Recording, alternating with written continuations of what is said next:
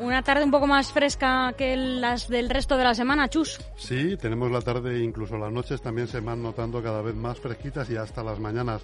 Hoy tendremos parcialmente despejados con algún intervalo de nubes que tenderán a despejarse a lo largo de la tarde. Y disfrutaremos de una tarde soleada con temperaturas en torno a los 20 grados y las mínimas descenderán de madrugada hasta los 12.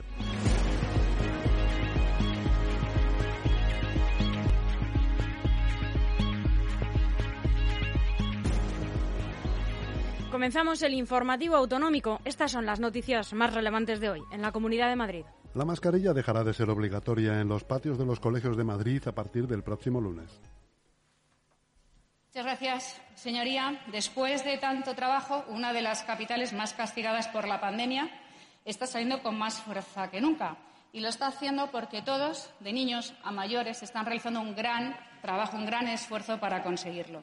Por eso les anuncio que las mascarillas dejarán de ser obligatorias en los patios de los colegios a partir de este lunes, en los recreos y al aire libre.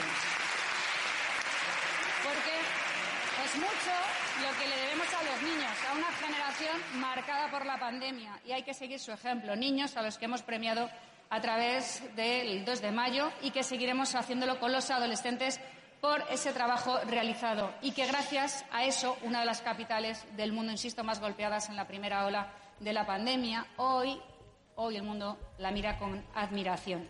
La mascarilla dejará de ser obligatoria en los patios de los colegios de Madrid a partir del próximo lunes. El Gobierno regional ha adoptado esta decisión ante la bajada de contagios por la COVID-19, tal y como ha anunciado, la escuchábamos, la presidenta autonómica Isabel Díaz Ayuso durante su intervención una de ellas en el Pleno de la Asamblea de Vallecas de este jueves. Según los datos de la Consejería de Educación, el número de alumnos en cuarentena a día de hoy es diez veces menor que hace un año.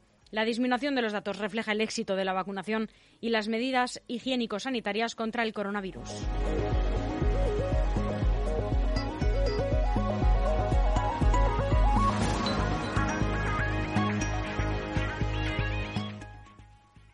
Ayuso presentará la semana que viene los presupuestos para 2022. La presidenta de la comunidad ha anunciado en la sesión de control al Gobierno en la Asamblea de Madrid que la semana que viene presentará los presupuestos de 2022.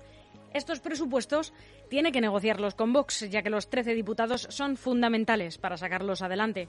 El Consejo de Gobierno los aprobará este miércoles y los remitirán a la Asamblea para iniciar la tramitación parlamentaria.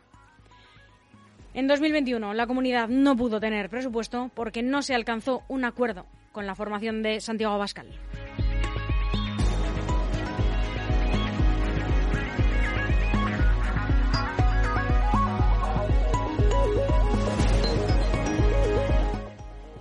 Ayuso arremete contra Podemos por las críticas a la política de vivienda de su gobierno. Los hipócritas, porque la inquilina soy yo. Sí, señoría. No soy yo la del casoplón en Galapagar, los áticos en las mejores zonas de Madrid o los que pelean por una vivienda digna con cinco pisos y un chalet. Porque ustedes, ahí enfrente, tienen más propiedades que el portal de Idealista junto. La vivienda ha protagonizado el rifirrafe de este jueves, como es habitual en la sesión de control al Gobierno de la Comunidad de Madrid entre Isabel Díaz Ayuso y Unidas Podemos, en este caso. Es lo que ha llegado a decirle, lo que escuchábamos, la presidenta regional durante el debate a los diez representantes de la formación morada en la Asamblea de Vallecas. Son ustedes los hipócritas porque la inquilina soy yo y no soy yo la del casoplón en Galapagar, la de los áticos en las mejores zonas de Madrid o los que pelean por una vivienda digna con cinco pisos y un chalet. Es lo que decía la dirigente del Partido Popular.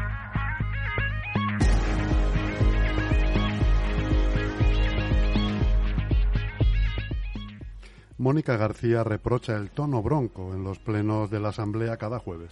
Por su parte, la portavoz de Más Madrid le respondía de alguna manera a este tipo de rifirrafes lo siguiente a la presidenta regional. Y quiero terminar con una reflexión, señora Ayuso. Estoy harta de llegar a casa y que me escriban comentándome lo bronco que ha sido el pleno, porque aquí el único elemento bronco, el único elemento bronco es usted y su grupo parlamentario.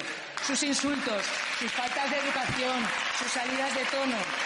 Sé que es una estrategia para tapar su incompetencia, pero no me da la gana que usen ustedes las instituciones democráticas para desprestigiar el oficio de la política que algunos venimos a intentar dignificar. Si no les gusta la política, no la ejerzan, pero por favor no la denigren y no la envilezcan. Así que por cada insulto nosotros les traemos una, propuesta. Aquí va la de hoy, una ley de familias monomarentales que la igualen derecho a las familias numerosas. Quizá no habrá tantos titulares, pero le recuerdo, señora Ayuso, que a usted y a mí no nos pagan por hacer clickbait, sino por solucionar los problemas.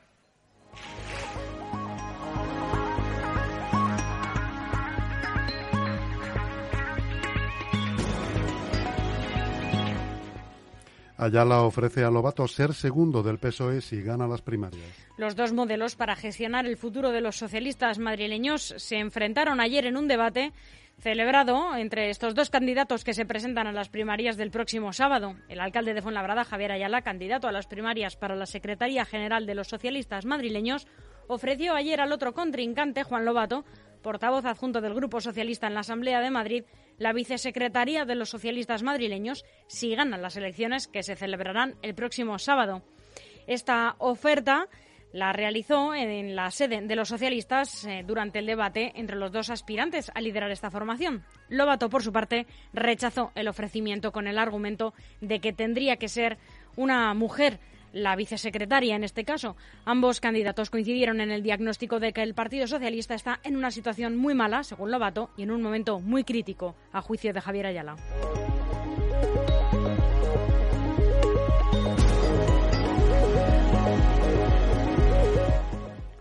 26 detenidos por explotar a sus hijos menores para cometer robos con violencia y hurtos en Madrid. La Policía Nacional ha desmantelado una organización criminal rumana dedicada a la explotación infantil con fines delictivos. Obligaban a los menores a cometer hurtos y robos con violencia a personas vulnerables por su conducción o edad mientras extraían dinero de cajeros automáticos, habiéndose esclarecido más de 200 acciones delictivas.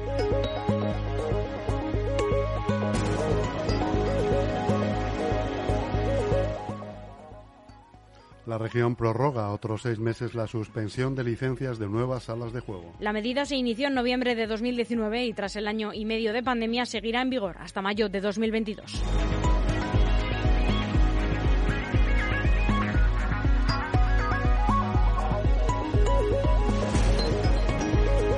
Consejo publicitario, una canción y volvemos en unos instantes con las noticias de los municipios. Promoción Atalaya Sur en Rivas Vacia Madrid. Próxima promoción en calle Océano Índico de 152 viviendas de 2, 3 y 4 dormitorios con espectaculares terrazas. Viviendas por 213.818 euros con plaza de garaje y trastero. Disfruta de todas las comodidades viviendo a tan solo 10 minutos del centro de Madrid en uno de los lugares más demandados de la comunidad. Infórmate llamando al 91 689 6234 o escríbenos a grupo em inmobiliaria arroba grupoem.info. Estaremos encantados de atenderte en calle Getafe número 3 en Leganés. Consigue tu vivienda ideal a tan solo 10 minutos de Madrid.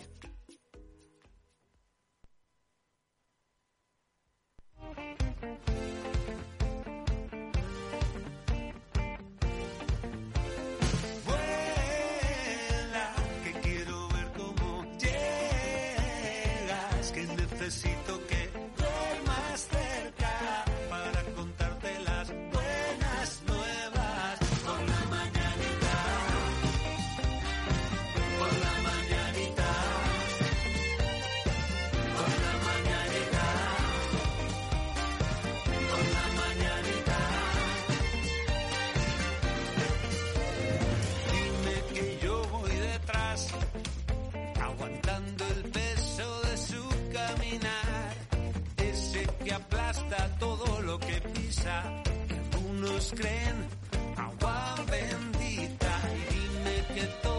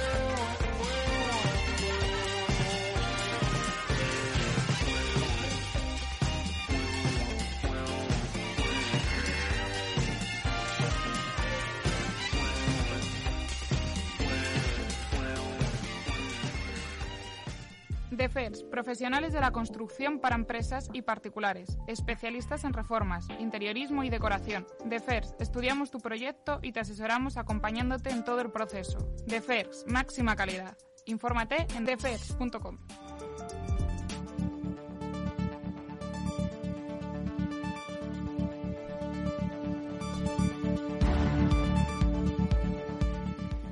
En la información local, si vives en alguno de estos municipios, estas noticias te interesan.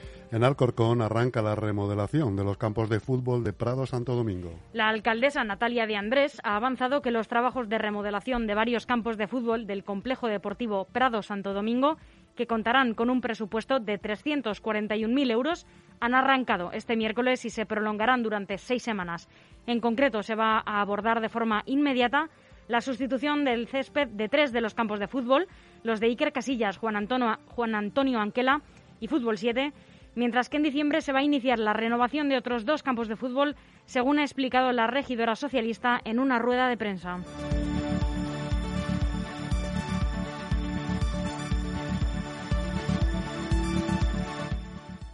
En Leganés anulado el contrato con la empresa que gestiona el centro de emergencias para maltratadas.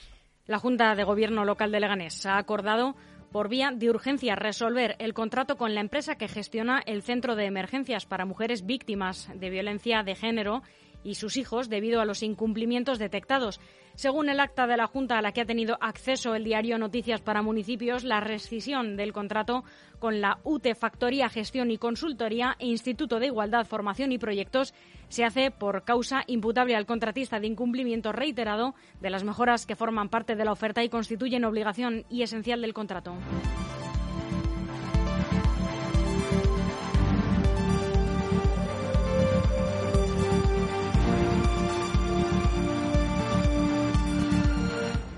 Y en Leganés también piden reducir mesas en terrazas para liberar espacio y aumentar las inspecciones. Así es, ha sido la Federación Local de Asociaciones de Vecinos de Leganés que ha pedido una revisión de la ordenanza municipal de terrazas y veladores para reducir el número de mesas y el horario con el objetivo de dar espacio al peatón y eliminar molestias, así como un mayor control de ruidos y una consulta a los vecinos del entorno donde se vayan a instalar nuevos negocios. Según la entidad, los peatones tienen dificultades para pasar por los espacios reservados a estos, mientras que niños y mayores no pueden jugar en las plazas.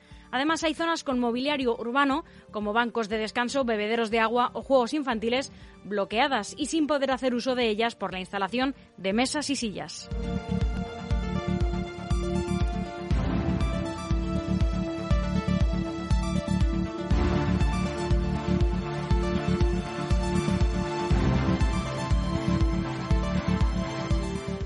En Getafe la haces sobre la candidatura. Sabemos cuándo una ciudad se vuelca con el deporte. El miembro de la European Capital Sun Cities for Sport Federation, la ACES Europa, Hugo Alonso, ha dejado entrever hoy que existen bastantes posibilidades de que Getafe sea designada Ciudad Europea del Deporte 2022. Durante la rueda de prensa que pone fin a la valoración de la ciudad, Alonso ha asegurado que, está, que ha visto más de 300 candidaturas y que sabe cuándo una ciudad se vuelca con el deporte.